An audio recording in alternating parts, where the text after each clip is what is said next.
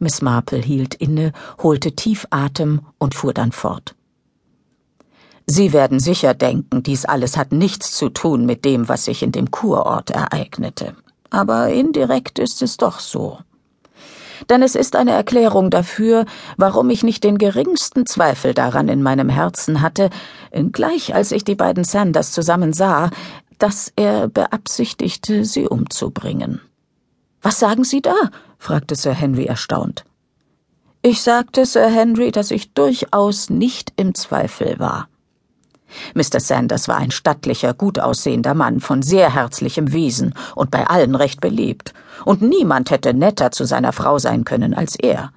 Aber ich wusste Bescheid. Er hatte die Absicht, sie aus dem Weg zu räumen. Aber meine liebe Miss Marple, ja, ich weiß. Mein Neffe Raymond West würde mir dasselbe sagen, nämlich, dass ich nicht den geringsten Beweis hätte. Aber ich muss dabei an Walter Holmes denken, den Wirt des grünen Mannes.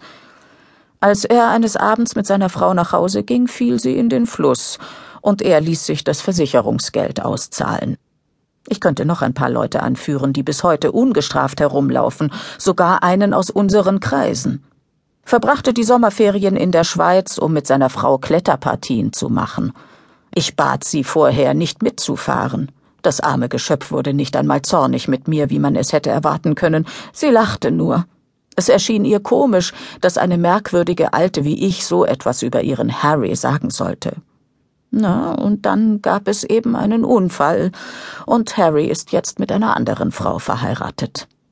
Aber was konnte ich tun? Ich wusste es zwar, hatte aber keine Beweise. Oh, Miss Marple, rief Mrs. Bantry, das ist doch wohl nicht möglich. Meine Liebe, solche Dinge passieren alle Tage. Und Männer sind dieser Versuchung besonders ausgesetzt, da sie so viel stärker sind. Es ist ja so leicht, wenn es wie ein Unfall aussieht. Wie gesagt, bei den Sanders hatte ich denselben Eindruck. Wir fuhren mit der Straßenbahn. Da unten alles voll war, mussten wir nach oben klettern.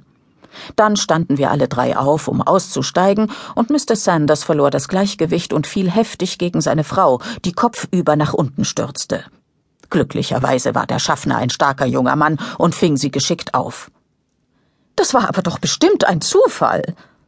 Natürlich war es ein Zufall. Nichts hätte zufälliger aussehen können.